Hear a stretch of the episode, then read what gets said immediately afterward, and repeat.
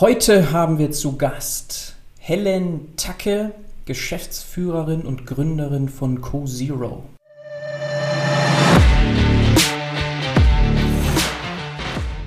Hallo zurück im Datenbusiness Podcast. Mein Name ist Bernhard Sonnenschein, ich bin Gründer von datenbusiness.de. Immer wieder freue ich mich hier auf ein Gespräch mit spannenden Führungskräften und Entscheiderinnen aus dem Bereich der Datenwertschöpfung und dabei bohre ich gerne nach, ohne dass es zu technisch wird.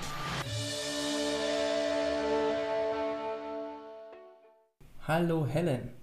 Hi Bernhard, grüß dich. Ich bin sehr gespannt zu erfahren, was ihr gerade macht, aber auch was du vorher gemacht hast, wo du herkommst. Du warst natürlich schon in einigen Podcasts, die werde ich auch verlinken. Man kann also auch fernab von unserem Podcast ganz viel erfahren und ich möchte heute nochmal vielleicht andere Blickwinkel herausarbeiten. Und deswegen, selbst wenn die Fragen ähnlich sind, schaffen wir es vielleicht doch nochmal neue Erkenntnisse hier hereinzubringen. Und du warst vorher in der VC-Szene tätig, Investoren gewesen, jetzt die Seiten gewechselt und Gründerin geworden. Ich will nicht sagen, dass das ungewöhnlich ist, aber vielleicht trotzdem nicht total Standard und häufiger sieht man doch den anderen Weg. Also erfolgreiche GründerInnen werden Investorinnen. Du bist jetzt den anderen Weg gegangen. Wie kam es dazu? Ja, danke dir. Genau richtig beschrieben und ähm, absolut äh, korrekt. Ich habe die letzten Jahre ähm, in der ganzen Venture Capital Szene verbracht, auch hier im Berliner Ökosystem. Und ähm, das ist schon ein sehr, sehr spannender Bereich, ja, weil du die Chance hast, natürlich an unheimlich vielen neuen Innovationen, Technologien sehr nah dran zu sein und ähm, dir tatsächlich auch so eigene, eigene Schwerpunkte, eigene Industrien irgendwie vorzuknüpfen. Ich bin fest davon überzeugt, dass du auch als Investor ähm, besser bist, wenn du die eigene Gründererfahrung gemacht hast. Ja, und das war für mich auch ein Punkt, äh, einer der Punkte, die die Seiten am Ende des Tages zu wechseln, ja, um genau zu verstehen, ja, wie, wie lenke ich denn jetzt das Boot? Ja, und was bedeutet es wirklich, im Driver Seat zu sitzen? Und ähm, dementsprechend vielleicht, ja, wer weiß, äh, ob es nochmal irgendwie zurückgeht auf die andere Seite, aber dementsprechend auch dort bessere Hinweise, ja, bessere Ratschläge, be bessere Begleitungen auch für andere ähm, Gründer dann wiederum in meiner Situation zu setzen. Mhm, okay, das heißt, es könnte eine Zwischenstation sein, so wie du es gerade beschreibst, aber das ist noch offen. Viel zu früh, jetzt bist du gerade ja ein Jahr mit CoZero unterwegs, aber du hast das schon im Hinterkopf, na klar, irgendwann vielleicht geht es zurück als Business Angel oder Investorin, vielleicht auch parallel, machen ja auch viele, du bist ja sicher auf LinkedIn noch mit der Tacke GmbH, familiär noch eingebunden wahrscheinlich in die Investorenszene, ist das richtig? Ja, genau. Und es ist letztendlich natürlich immer irgendwie ein zweiseitiges Spielfeld. Ja, also äh, was man schon gemerkt hat, ist, in, äh, als die ersten Reaktionen irgendwie kamen, es geht dann doch auf die Gründerseite ähm, das ist natürlich ein super spannendes Feld. Auf der anderen Seite bewegt man sich weg vom Geld erstmal. Ja, ja. das heißt, das äh, hat auch für, für ähm, ja, etwas skeptische Blicke gesorgt. Äh, das muss man schon sagen. Ähm, aber äh, für mich absolut der richtige Schritt. Ja, also ähm, wirklich in diesem, ja, das Lenkrad in der Hand zu haben, äh, viele Entscheidungen äh, treffen zu müssen, wirklich auch kleinste Schritte zu hinterfragen. Ja, trotzdem immer das Big Picture ähm, vor sich zu sehen sehen. Das ist einfach eine unfassbare Lernkurve, ja, die man dort äh, in Erfahrung bringt und die man, die man beschreiten darf. Und ähm, es hilft absolut, diese Investorenperspektive zu haben. Ja, und ich würde sagen, die ähm, kannst du auch noch viel besser verstehen, wenn du auf der Gründerseite bist, ja, weil du weißt eben, was werden für Fragen gestellt, worauf wird natürlich geachtet, was ist vielleicht auch essentiell, ja, um irgendwie Priorisierung, um Finanzierung, um Skalierbarkeit ähm, in ein Unternehmen zu bringen. Und dementsprechend würde ich sagen, dass die Denke, ja, ob es jetzt irgendwie die Gründerperspektive ist oder die Investorenperspektive, ähm, einen nicht verlässt. Ja, sondern man eigentlich dies immer parallel tut, wann es jetzt irgendwie für mich aktiv nochmal auf die Investorenseite geht. Ähm, darüber brauche ich jetzt noch nicht nachzudenken, ja, sondern jetzt erstmal natürlich sehr, sehr fokussiert ähm, CoZero voranzutreiben. Okay. Ich finde so faszinierend am Unternehmertum, dass es sauschwer ist. Das ist eigentlich ein blöder Grund, aber ich finde, also gerade so dieses, salopp gesagt, in your face, was du hast, wenn du diesen Weg gehst. Und diese Herausforderung, die damit zusammenhängt, etwas aus dem Nichts zu erschaffen im Grunde, finde ich so attraktiv, fast schon so masochistisch attraktiv. Was waren, bevor wir auf CoZero noch eingehen, für dich so die Beweggründe oder das, was du so gesehen hast, so attraktiv daran, diesen Weg jetzt zu gehen? Weil du hast ja gesagt, so leicht ist es nicht. Du bist auf der Seite des Geldes und natürlich kannst du etwas lernen, aber nur der Lernkurve wegen diesen Weg zu gehen, das kann ich mir nicht vorstellen. Da muss doch noch ein anderer Drive da sein. Ist es so, dass du auch angezogen wirst von Impact? Also du willst etwas Größeres aufbauen selber? Ist das, wenn du sagst, am Steuer sein der Grund?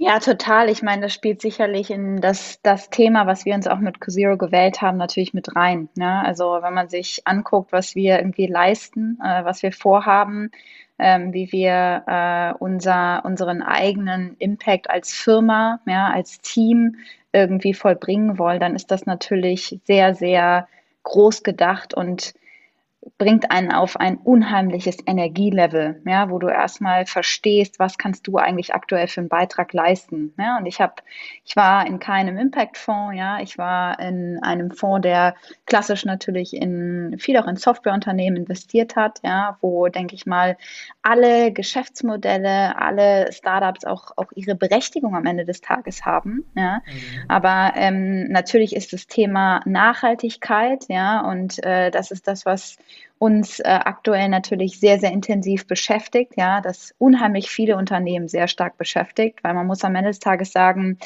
Digitalisierung war eine große Transformation, die immer noch ongoing ist. Ja. Hinzu kommt das Thema Nachhaltigkeit und das ist eine Transformation, die nicht mit einem Klick erledigt ist. Ja. Das haben ganz viele Unternehmen noch nicht verstanden. Davor haben ganz viele Unternehmen auch ähm, tatsächlich Angst, ja, warum sie auch, glaube ich, sehr, sehr blind ähm, und, und naiv an die Sache rangehen. Aber diese Chance, die wir da im Unternehmensbereich und diesen Leverage, den wir sehen im Corporate-Sektor, der ist natürlich massiv und dazu können wir unseren Beitrag leisten. Und wenn du dann das Ganze ja denkst, was kreierst du auch mit CoZero für ein Ökosystem, ja, ähm, was bietest du äh, unserem, unserem Team ja hier tagtäglich für eine Chance, ja, was sie ihrer Zeit am Ende des Tages widmen, ja, was sie entwickeln, äh, wie sie Unternehmen helfen können mit einem sehr, sehr großen, komplett alignten Ziel.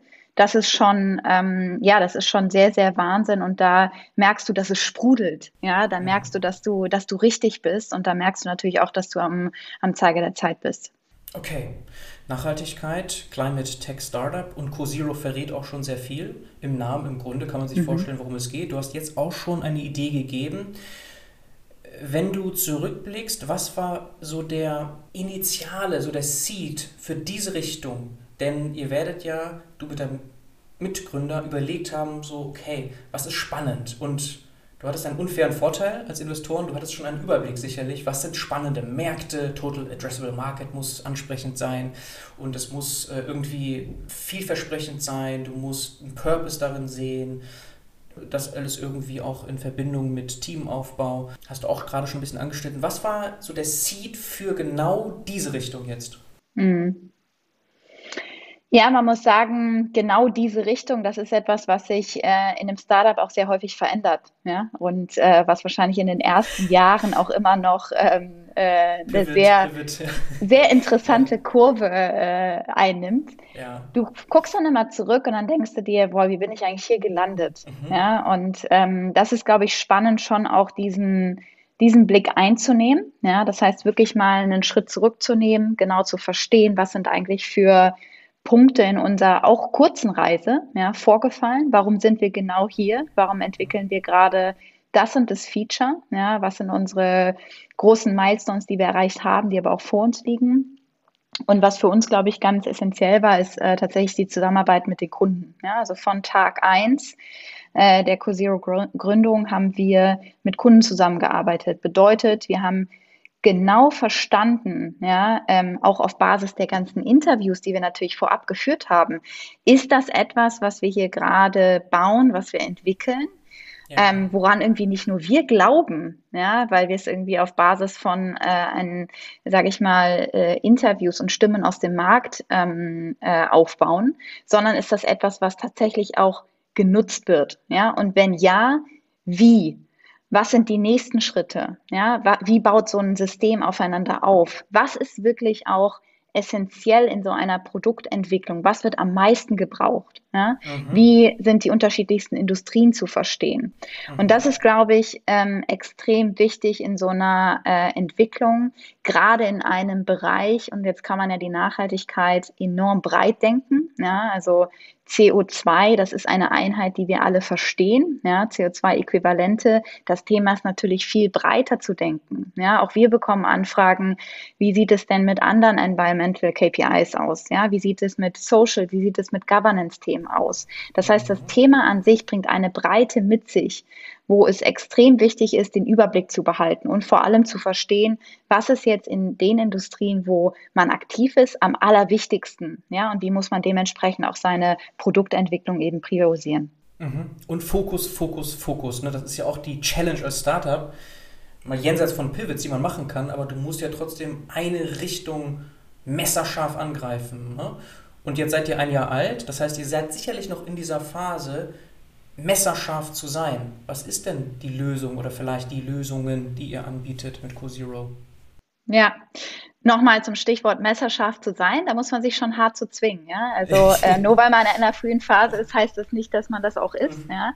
Ich glaube sogar, das ist eine sehr gefährdete Phase, ja? weil man sich ähm, man bekommt viele Stimmen nochmal aus dem Markt, ähm, je nachdem, man hat immer nur einen ausgewählten Kreis, ja, vielleicht noch ein, ein, kleineres irgendwie Kundenkreis, mit dem man spricht, ja, und sich da trotzdem immer wieder an die, ja, an die großen Ströme zu erinnern, ja, mhm. und da dann eine klare Priorisierung drauf festzulegen, um diese Messerschärfe zu behalten. Das ist, würde ich sagen, eine der Kernherausforderungen tatsächlich in dieser frühen Phase, ne, ja. die man eben äh, forciert es ist ja auch ein bisschen paradox fast, wenn man am Anfang sehr viel Beratung, Professional Services macht, um auch zu lernen, was ist der echte Pain, was wird gebraucht. Das führt ja automatisch zu einer gewisse ja, mangelnden Schärfe, oder? Also da dann wieder auch vielen später Nein zu sagen, kann ich mir vorstellen, ist auch eine Herausforderung. Wieder zurück zum Fokus, weil wenn das der Start war, hast du gerade betont, viele Kundengespräche, viel Beratungsleistung auch, nicht skalierbare Beratungsleistung, nicht das, was ihr jetzt macht Richtung Software. Wie habt ihr das geschafft eigentlich in so kurzer Zeit dann? Ja, total. Also ich glaube, ähm, wichtiger Punkt ist, dass man sich irgendwie in nichts ähm, reindrücken lässt, ja, sondern eben immer auch große Opportunitäten oder auch kleine Opportunitäten immer so in seinen Kriterienkatalog legt. Ja? Warum mhm. ähm, hilft uns das jetzt? Äh, gegebenenfalls zum Beispiel mit einem Kunden äh, zu arbeiten, vielleicht auch ein bisschen mehr in Richtung Co-Creation, ja, so wie wir es nennen. Ähm, das heißt wirklich ähm, noch strategisch auch von diesem Partner zu lernen, ja, ähm, was dann eine sehr intensive Zusammenarbeit ist. Und es kann total Sinn machen an gewissen Stellen. Aber es ist eben ganz wichtig, dass man seinen eigenen Kriterienkatalog da im, im Kopf hat, ja, und versteht, wo muss ich hin, äh, wenn ich eine, eine Softwarelösung baue, wo muss ich hin, wenn ich diese Lösung halt skalieren möchte? Und ähm, welcher Partner hilft mir nun wirklich, ja, auch wenn er vielleicht gerade äh, einfach nur einen guten Namen bringt, kann das manchmal auch irgendwie spannend sein. Ja? ja. Ähm, aber das ist halt etwas, was man genau abwägen muss und verstehen muss, was ist jetzt äh, für tatsächlich das Geschäft ja, am allerwichtigsten, ähm, was man eben vorantreiben muss. Okay. Und auf LinkedIn sehe ich ein Jahr CoZero, Juni 2020 gegründet. Ist das dann schon mit einbegriffen, diese ganze Beratungszeit auch? Weil das hört sich enorm schnell an. Also in einem Jahr hin zu einer Softwarelösung weg oder nicht komplett weg, aber schon weniger von diesem Explorieren, Marktverstehen. Ist das auch alles schon in dieser Zeit, in diesem Jahr oder reden wir da von pre-Juni 2020? Ja, Also Beratungsleistungen haben wir nie gemacht. Ne? Also wir sehen uns nicht als Berater. Es gibt genug Experten auf dem Markt, äh, die sich Unternehmen bedienen können. Mhm. Es wird immer wahrscheinlich ein Teil sein. Ähm, es ist auch, äh, es gibt einfach in verschiedensten Feldern Experten, die werden auch immer benötigt werden, je nachdem, äh, wie tief man in verschiedenste Branchen auch reinguckt. Ähm, und das sind äh, einfach Partner von uns, ja, die wir auch ähm, dementsprechend ähm, empfehlen, äh, auf unserem Marktplatz haben etc. Aber ähm, wir sind keine Berater. Ja, wir glauben sehr, sehr stark an ähm, digital und datengetriebene Lösungen, die Unternehmen unterstützen können, vor allem die Effizienzen hebeln und die vor allem auch kostensparend sind mhm. im Vergleich zu wirklichen generellen Beratungsfirmen, die in Unternehmen reinkommen. Deswegen entfernen wir uns aber auch sehr äh, stark einfach davon. Ja. Was wir natürlich machen, ist Wissen vermitteln. Ja, und da muss man, glaube ich, unterscheiden. Ja, wo irgendwie leistet man wirklich äh, Wissen, wo kann man irgendwie unterstützen, auch im Sinne eines Onboardings äh, mit einer Softwarelösung versus eben eine sehr klassische ähm, Unternehmensberatung, ja, die, die dementsprechend im Bereich der Nachhaltigkeit ansetzt. Und ähm, du hast die zeitliche Komponente gefragt. Ähm, äh, genau, offiziell sozusagen gegründet im, im, im Juni 2020 ähm, letztendlich habe ich die Seiten gewechselt zum Januar 2020. Ja, das heißt, da ist natürlich etwas äh, Vorarbeit reingeflossen, auch mit äh, wirklich purem Fokus auf die, die Cosio-Welt, ja, und vor allem die verschiedensten Industrien und Kunden äh, zu verstehen.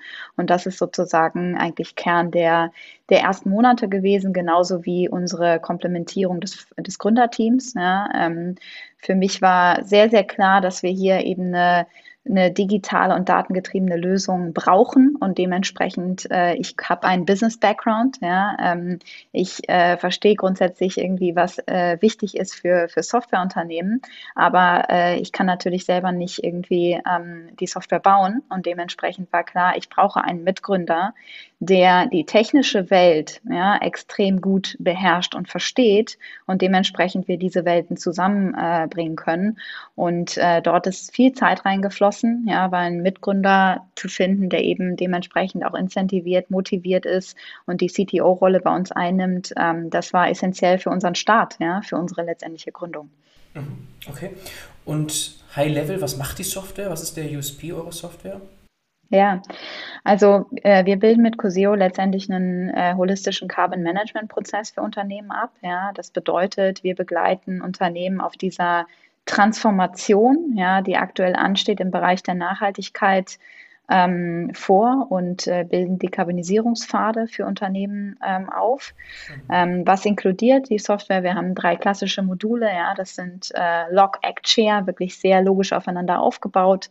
Log ist unser klassisches Accounting-Tool, wo es wirklich darum geht, zu verstehen, wie sieht mein Emissionsprofil aus, ja, wie kann ich mehr zu einem Near-Time-Accounting hinkommen, äh, wie kann ich Datenlücken schließen, aber woher kommen auch die ganzen Daten, wie kann ich die letztendlich transformieren in CO2-Äquivalente. Im Kerzstück von COSEO steht COSEO Act, ja, wo es wirklich darum geht, zu optimieren, ja, zu sich zu verbessern im Sinne des Carbon Footprints. Das heißt, das Lösungsspektrum, ja, was einem eigentlich offen liegt als Unternehmen, aufzumachen und dementsprechend äh, genau zu verstehen, was muss ich mir für ein ja, Portfolio am Ende des Tages zusammenstellen, um mich auf meiner Reise ähm, zu optimieren und meinen Dekarbonisierungspfad zu definieren und äh, in welche Lösungen sollte ich als Unternehmen ähm, investieren? Was lohnt sich für mich am, am allermeisten? Und dann haben wir noch CoZero Share, was letztendlich ja ein Stichwort der Kommunikation, des Engagements ist und die relevanten Stakeholder mit einbindet. Ja, denn wie du, glaube ich, auch so schön am Anfang gesagt hast, der, der Druck, der kommt. Ja, ähm, ich habe es von der Investorenseite natürlich mit, mitbekommen, ähm, aber auch die, die Kunden fragen immer mehr und mehr an, ja, wie nachhaltig seid ihr eigentlich als Partner, wie nachhaltig sind eure Produkte, eure Dienstleistungen, die ihr anbietet äh, und natürlich nicht zuletzt die eigenen Mitarbeiter, die genau verstehen wollen, wie nachhaltig ist eigentlich mein Arbeitgeber am Ende des Tages aufgestellt.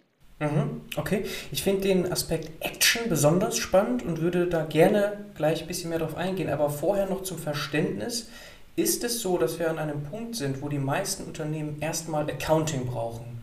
Weil das ja erstmal schon hilfreich ist, nur zu wissen, wo steht man eigentlich. Also erstmal Daten sammeln, ein bisschen Transparenz reinbringen und vielleicht so eine Art CO2-Controlling, Accounting äh, zu haben im Unternehmen. Ist das erstmal wirklich Schwerpunkt? Total. Also was heißt Schwerpunkt? Ne? Also viele der Unternehmen stehen dort einfach gerade noch. Ne? Ja. Gerade wenn man sich hier mal so schön im Mittelstand umguckt, dann äh, sind natürlich viele Unternehmen da genau an diesem Punkt, ja, wo sie eben ähm, versuchen zu verstehen, ähm, eine Transparenz zu gewinnen über ihre Emissionen. Und ähm, dementsprechend äh, muss man da erstmal aufräumen. Ja? Und ähm, das ist das, was letztendlich der Accounting-Part leisten kann für die Unternehmen. Ja? Das ist aber, wenn man jetzt vielleicht ein, ein paar Jahre in die Zukunft blickt, ähm, ist das ganze Thema Accounting, ähm, das ist ein Must-Have. Ja, das ist ein Hygienefaktor.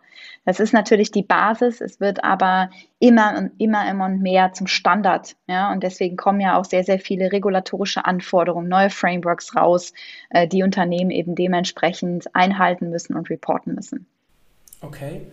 Da stehen wir noch, beziehungsweise noch nicht leider. Also es muss viel mehr erstmal in diese Richtung geschehen, Accounting, Controlling, Verständnis. Und man kann das ja auch beliebig komplex sich vorstellen. Das hört sich erstmal so an, ja klar, tracken wir mal Emissionen, aber es ist ja auch schwierig, all die indirekten Faktoren mit einzufließen. Allein wenn wir an Clouds denken, AWS, Google und Co., wenn wir die jetzt benutzen, es ist ja nicht so, dass wir dann keinen CO2-Ausstoß haben, sondern wir schieben es ja nur woanders hin. Es wird ja trotzdem durch unsere Tätigkeit, Aufgaben CO2 entstehen.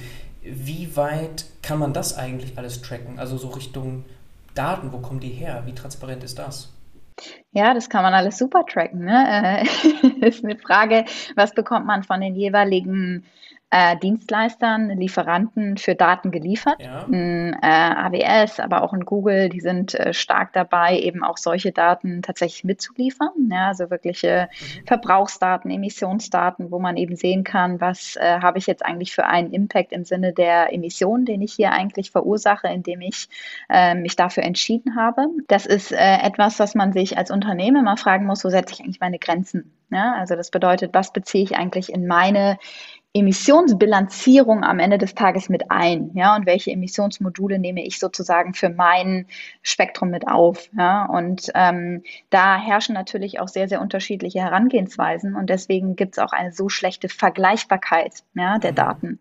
Weil am Ende des Tages haben, herrschen ganz, ganz viele Wahlrechte für Unternehmen und deswegen lassen sich auch offiziell zugängliche Nachhaltigkeitsreports so schlecht vergleichen, weil man tatsächlich nie weiß, was hat jetzt der eine mit einge, einberechnet und mit eingepreist oder eben mhm. nicht. Okay. Und ähm, so muss man dort erstmal für eine gewisse Transparenz sorgen. Und äh, die klassischen Sachen, die du jetzt aber genannt hattest, also wirkliche Cloud-Nutzung, ähm, das ist natürlich etwas, was super auf der Hand liegt, ja, gerade bei Softwareunternehmen, mhm. was natürlich einen ähm, essentiellen Teil auch ausmacht äh, im Sinne des, des eigenen Footprints am Ende des Tages. Mhm. Ja, das ist ja mir nur so als erstes eingefallen, aber Wertschöpfungsketten ja. sind ja beliebig komplex und in jeder Industrie wieder anders. Aber interessant, das heißt, es gibt noch gar nicht einen Standard, sondern eigentlich muss daran auch gearbeitet werden, kooperativ, dass verschiedene Startups, aber nicht nur Startups, sich zusammentun und sich überlegen, so wie tracken wir bestimmte Dinge, wie machen wir bestimmte Werte, Metriken vergleichbar. Sind wir auch noch an dem Punkt, dass das eigentlich noch geschafft werden muss? Ja, absolut. Ne? Also es gibt natürlich ein, man spricht vom sogenannten GHG-Protokoll, ja, was ein gewisser Standard absolut ist in der, in der Bilanzierung, aber der ermöglicht halt in gewissen Sachen einfach ähm, Freiheiten, ja, oder, oder Wahlrechte, wie ich gesagt habe.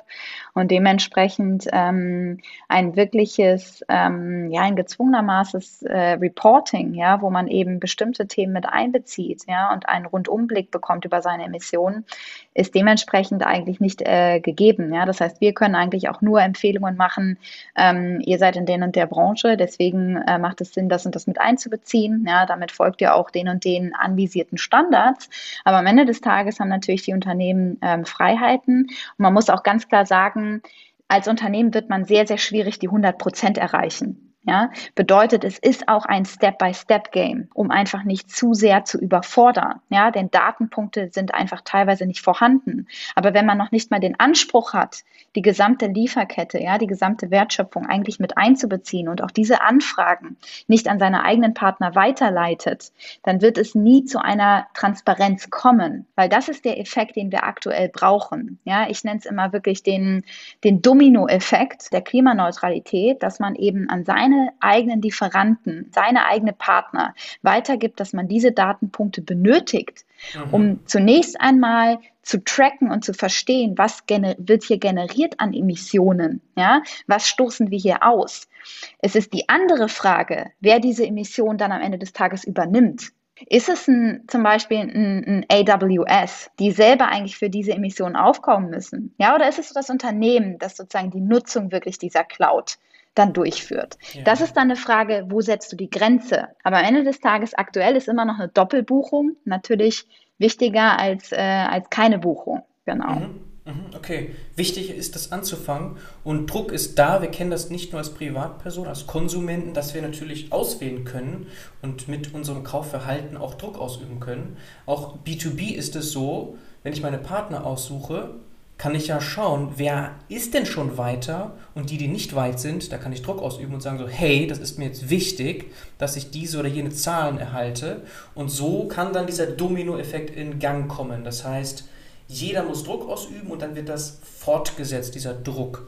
Absolut, ja. Und ähm, kleine Schritte helfen, ne? weil manchmal man merkt halt, welcher Lieferant hat welchen Standpunkt natürlich. Ne? Ist bei dem das Thema Nachhaltigkeit angekommen oder äh, ist es momentan noch weit entfernt, ja, weil sie auch einfach ähm, eine große Macht haben, ja, und nicht ja. so abhängig sind.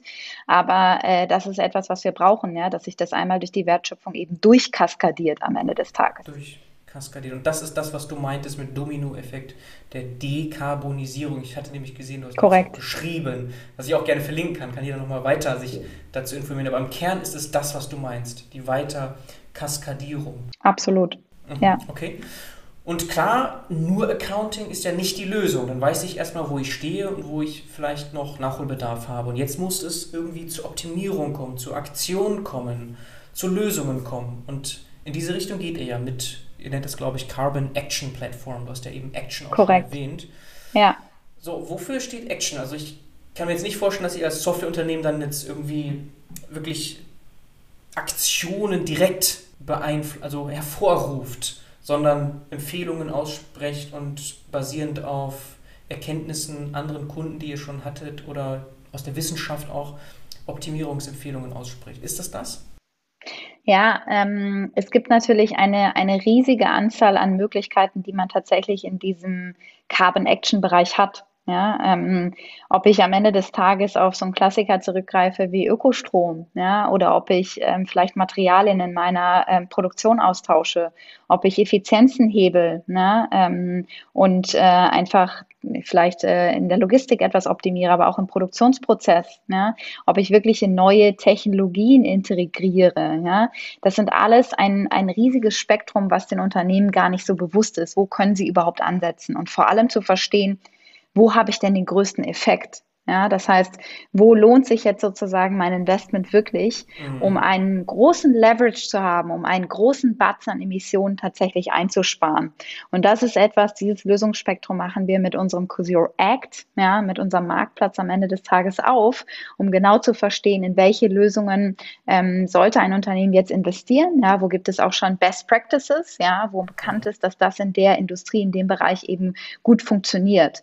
Und das ist, wie du schon gesagt hast, das ist der Bereich, Bereich, wo ja, wo richtig die Musik drin spielt, ne? Weil die Status Quo-Analyse, ja, zu verstehen irgendwie, was muss ich alles mit einbilanzieren, ja, wo stehe ich aktuell, das ist wirklich, das ist die, das absolute Fundament, ja, das ist aber ein Must-Have. Und dann wird es eben sehr, sehr spannend, sich anzuschauen, wie kann ich mich jetzt am Ende des Tages wirklich optimieren, ja, und verbessern. Mhm. Okay. Und da sich Industrien so stark unterscheiden, habt ihr da einen Sweet Spot, dass ihr sagt, so diese Industrie targeten, zielen wir besonders an oder seid ihr da komplett agnostisch, holistisch unterwegs und ist im Grunde egal mit Carbon Action? Ja, also natürlich nicht komplett. Ja, das bedeutet, wir haben gewisse Fokusfelder am Ende des Tages. Ähm, das kannst du auch Industrien packen, ja, aber viel sinnvoller ist es eigentlich noch, das in verschiedenste Lösungsspektrum und Module zu packen. Ja, das bedeutet, äh, nicht nur eine spezielle Industrie hat immer ein gewisses Set an Carbon Actions, das passt, sondern es ist eher eine Art Typ von Unternehmen, ja, oder ähm, spezifische Emissionsquellen, ja, die auf dieses, ähm, dieses Unternehmen oder in der speziellen Industrie eben greifen, auf die du eben sehr, sehr gut matchen kannst, welche Carbon Actions passen am Ende des Tages. Ja, und das kannst du ähm, als Beispiel irgendwie den klassischen Dienstleistungssektor, ja, der natürlich sehr einfach ist im Sinne der Emissionsbilanzierung. Das sind aber auch alles Themen, die natürlich bei ähm, ganz klassischen produzierenden Unternehmen anfallen. Ja, und so lässt sich sozusagen nicht jetzt pro Industrie das eigentlich über einen Kamm scheren, sondern du kannst es eigentlich ganz gut aufschlüsseln, woher kommen jetzt wirklich die, die Emissionen in einem Unternehmen und dementsprechend eben auch genau verstehen, was hat es für Emissionsquellen und was sind eben Carbon Actions, die auf ein Unternehmen dementsprechend auch ein, äh, einzahlen. Okay, kannst du das vielleicht noch ein bisschen konkreter machen? Es gibt durchaus Unternehmerinnen, die hier zuhören. Mhm. Was wäre denn so der Wunschkunde eigentlich von euch? Ja, der Wunschkunde, äh, das ist eine spannende Frage. also wo wir ähm, extrem, äh, extrem viel Nachholbedarf natürlich aktuell sehen, ist wirklich so ähm, der klassische Mittelständler. Ja, und das kann mhm. irgendwie in verschiedensten ähm, Industrien tatsächlich sein, sowohl irgendwie Dienstleistungs-, aber auch vor allem irgendwie produzierende Unternehmen, die einfach merken, auf mich kommt aktuell Druck zu. Ja, wir müssen uns gerade irgendwie in so ein Lager schmeißen. Entweder das ist das Lager, ähm, ich gehe das wirklich jetzt kontinuierlich richtig und in der Tiefe an, ja, und verschaffe mir erstmal eine Transparenz, investiere auch gegebenenfalls in erste Optimierungsmöglichkeiten oder ja, ich versuche mich äh, da irgendwie noch so ein bisschen Augen zu, blind zu verhalten und äh, gegebenenfalls investiere ich einfach mal einen Batzen in, in Offsetting-Projekte und mhm. äh, kann mich dementsprechend auch erstmal so ein bisschen ähm, rauskaufen aus dieser Materie und mhm. äh, das kreiert eigentlich ein wichtiges, äh, einen wichtigen Punkt erstmal für uns, ja, dass Unternehmen das Ganze wirklich kontinuierlich und nachhaltig angehen wollen. Ja, weil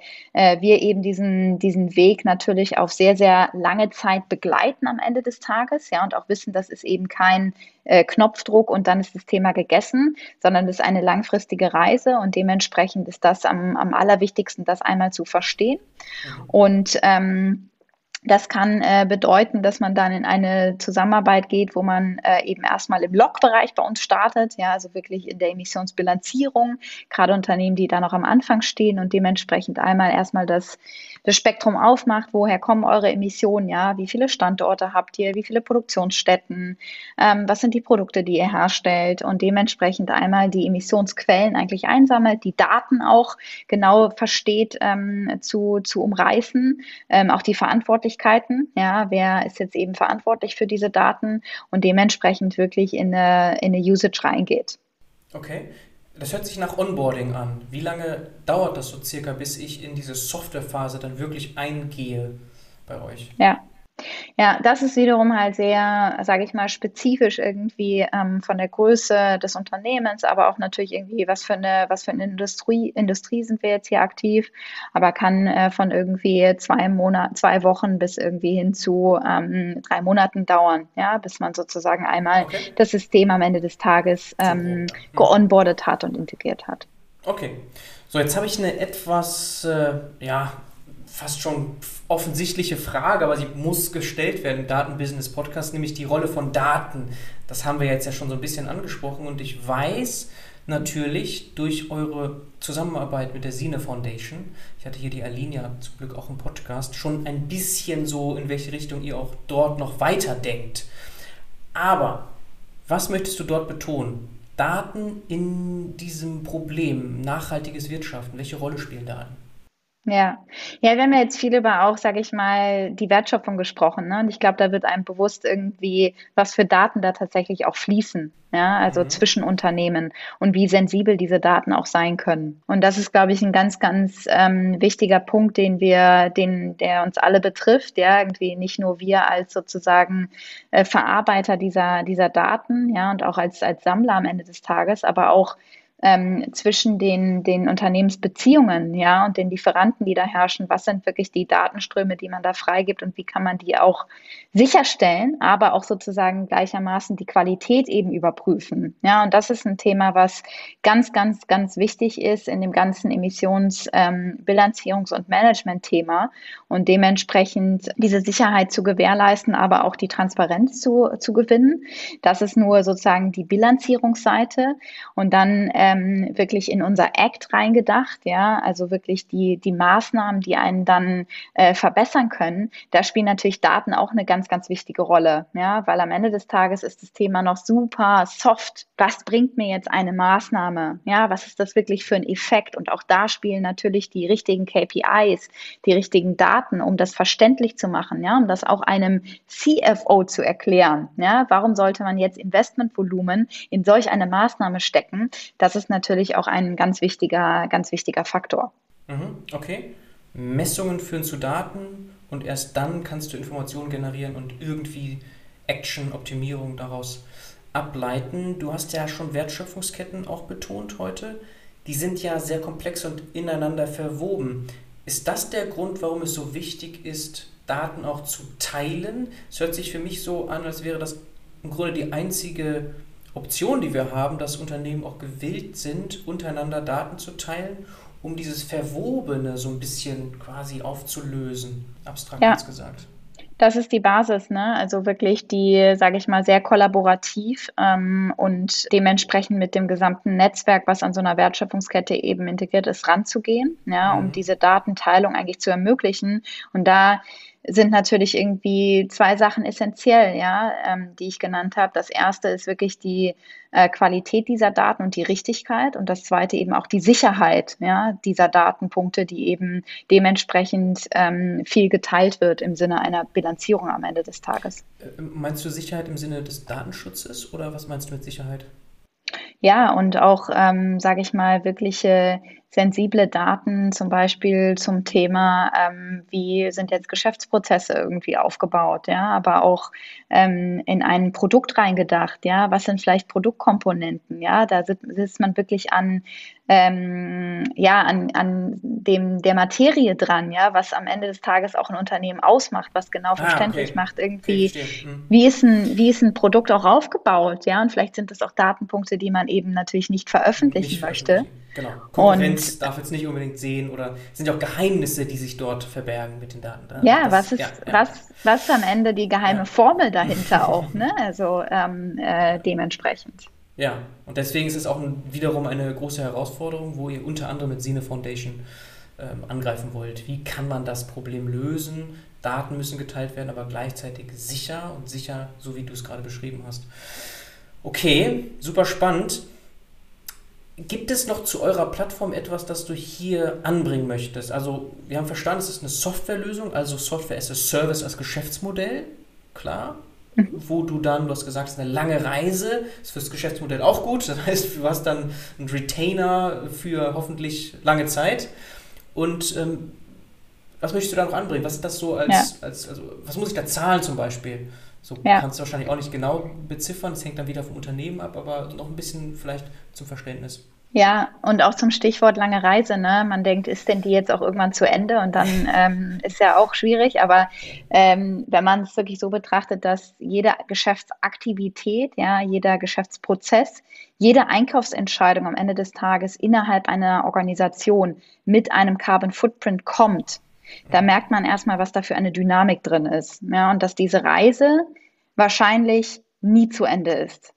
Denn auf so einer ja, Entwicklung eines Unternehmens ergeben sich natürlich auch extrem viele Veränderungen. Bedeutet, auch mein Emissionsprofil verändert sich auch mein Optimierungspotenzial verändert sich. Ja, und dementsprechend ist das etwas, was eigentlich immer mit wirklich in die, in die Strategie mit einbezogen werden muss. Ja, und das ist so wichtig für, für uns, ja, dass man das Unternehmen sich wirklich weg, wegbewegen von einem klassischen Accounting, von einem klassischen Reporting hin zu einem wirklichen Strategietool, was die letztendlichen Geschäftsziele, ja, was das Wachstum mit der wirklichen Emissionswelt vereint und dies eben in einer Brille sozusagen zum Ausdruck bringt und diese Köpfe, die da auch drauf gucken, eben ähm, ja zueinander bringt am Ende des Tages. Ja, und deswegen auch ein klassisches SaaS-Modell, ja, was eben diese Dynamik, diese Veränderungen ähm, mit einpreist, das äh, ganz klassisch darauf aufbaut, ähm, in welcher Industrie ist das Unternehmen aktiv, ähm, welche Größe hat das Unternehmen, wie viele Standorte werden geonboardet, äh, User, ganz klassisch natürlich, und welche Module am Ende des Tages ähm, werden von der Plattform äh, genutzt und, und sind im Einsatz. Ja. Okay, also von diesen drei Modulen, die du erwähnt hattest, was wird dort benutzt? Korrekt, ja, was dann nochmal natürlich mit unterschiedlichsten Funktionalitäten einhergeht, die, die dahinter stecken, mhm. ähm, genau. Aber User, das heißt so seat-based, also je nachdem, wie viele im Unternehmen Zugriff auf diese Dashboards und so haben wollen, ist dann das Pricing entsprechend?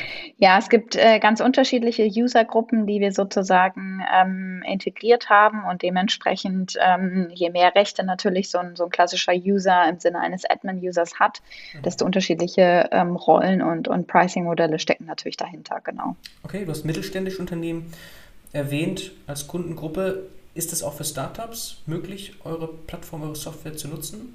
Preislich meine ich jetzt. Also ist jetzt nicht irgendwie zwingend, dass man da sofort 1000 Euro im, im Monat als Subscription hat? Ja, total. Also ich meine, ähm, gerade weil wir es eben sehen, dass viele Player immer involviert sind in den verschiedensten Bereichen, Bereichen der Wertschöpfungskette von einem Unternehmen, ja, musst du verschiedenste Größen bedienen. Mhm. Und äh, ob du jetzt Startups oder kleine Unternehmen grundsätzlich nennst, das ähm, ist äh, super, super wichtig, ja, auch die sozusagen äh, zu onboarden ähm, mit einer klassischen ja, Zero-Business-Lösung, ja, die wir haben im, im Gegensatz zu unserer ähm, Enterprise-Version. Ähm, äh, und dementsprechend auch einfach ähm, ja so ein bisschen abgespeckt ähm, und, und äh, schneller, dynamischer auch kleinere Kunden eben onboarden können, ja, mhm. die sich das dann eben auch leisten können. Okay. Unter Action fällt im Moment oft noch das Thema Offsetting, leider viel zu oft. Es ist klar, dass das nicht die Lösung sein kann. Also das ist ja so eine Art ähm, Schmerzensgeld, das ich ja. zahle an die Natur. So, ich ja. mache irgendwie, ich produziere CO2 so und dann zahle ich dafür. Das kann nicht die Lösung sein. Wie guckst du so auf High-Impact-Lösungen unter Action? Was können wir eigentlich da machen? So im Grunde, wir können ja nur CO2 entweder reduzieren, weniger rauspusten oder es irgendwie wieder zurückholen aus der Atmosphäre. Ja. Wie guckst du da drauf? Ja, ich sag mal, das ist ja, das ist wirklich unser, unser Herzstück, ja, diesen Business Case für Unternehmen aufzumachen. Was sind nachhaltige Reduktionsmöglichkeiten versus Offsetting? Ja, und äh, im Offsetting muss man natürlich auch unterscheiden, ja, was sind irgendwie Projekte, die qualitativ hochwertig sind, in die man investieren kann. Ist am Ende des Tages auch immer ein Teil dieses ähm, ja, Portfolios an Carbon Actions, was man natürlich zusammenstellt für ein Unternehmen. Aber wir versuchen eben ähm, vor allem aufzuzeigen für Unternehmen, was sind eben nachhaltige Lösungen, die wirklich reduzierend wirken für das Unternehmen. Ja, und dementsprechend ähm, ansetzen ähm, an ja auch äh, Produktionsprozessen, ja, an, an, an Dingen, die wirklich tief reingehen in den Unternehmen und wirkliche Themen verändern um eben zu vermeiden, dass man alle Jahre wieder in Offsetting investiert, äh, mit einem steigenden Preis natürlich auch. Das bedeutet, wenn man sich wirklich mal das Investitionsvolumen anguckt, was man eigentlich zur Verfügung hat, dann kann man daraus eben mehr machen. Ja, und das ist für uns ganz, ganz wichtig, diesen Business Case für Unternehmen zu öffnen, ja, das klar zu machen. Und wir haben ähm, eine wichtige KPI bei uns äh, auf der Plattform. Das ist unser ROSI, Return on Carbon Investment was auf meinen Euro investiert, bekomme ich eigentlich an Reduktion raus. Ja, und das macht eben sehr, sehr schmackhaft, ja, und sehr, sehr deutlich und sehr, sehr transparent, was aktuell nicht gegeben ist, ähm, in welche wirklichen Reduktionsmaßnahmen kann ich am Ende des Tages ähm, investieren, die mir eben nachhaltig diesen Dekarbonisierungspfad ermöglichen, ja, und dementsprechend auch eine andere Klimaneutralität erreichen lässt, mhm. ja, weil ich weiß nicht, ähm, ob du es gesehen hast, auch in der vergangenen Woche war wieder ein spannender Artikel im Handelsblatt, ja, der äh, viele Firmen äh, in Deutschland abgemahnt hat, ja, die ihre Klimaneutralität nämlich falsch kommuniziert haben, ja. auf Basis nämlich von, von vielen äh, Offsetting- und Kompensationsgeldern. Und da wird einfach in Zukunft viel detaillierter reinge reingeguckt, was auch notwendig ist. Und da setzen wir ganz konkret an, ja, um Unternehmen einfach nachhaltig auf ihrem äh, Dekarbonisierungspfad äh, dort zu begleiten äh, und aufzustellen. Ja, das ist Greenwashing am Ende, wenn man das so kommuniziert, wie du es gerade beschrieben hast. Im, im das geht dann ganz schnell in Greenwashing rein, so, ja, auch wenn man es äh, will oder nicht. Ja, und da müssen wir natürlich von wegkommen mit echter Reduktion, mit echter Aktion und Optimierung. Alles andere ist, ist Unsinn und ist für die Außendarstellung vielleicht mal ganz kurzzeitig nett, aber es kommt dann doch raus, was, was wirklich dahinter steckt. Ja, korrekt. Und da ist einfach auch noch sehr, sehr viel Bedarf, tatsächlich da aufzuräumen. Ja, da wird sich aber auch in diesem Jahr noch sehr, sehr viel tun, ja, in dem ganzen Offsetting-Markt, ähm, weil wir einfach ähm, ja, überlaufen ähm, tatsächlich vom Kyoto-Protokoll, wo das damals äh, festgeschrieben wurde, hin zum Paris Agreement. Das bedeutet, da ist auch grundsätzlich ähm, regulativ einfach Dynamik und Veränderung drin.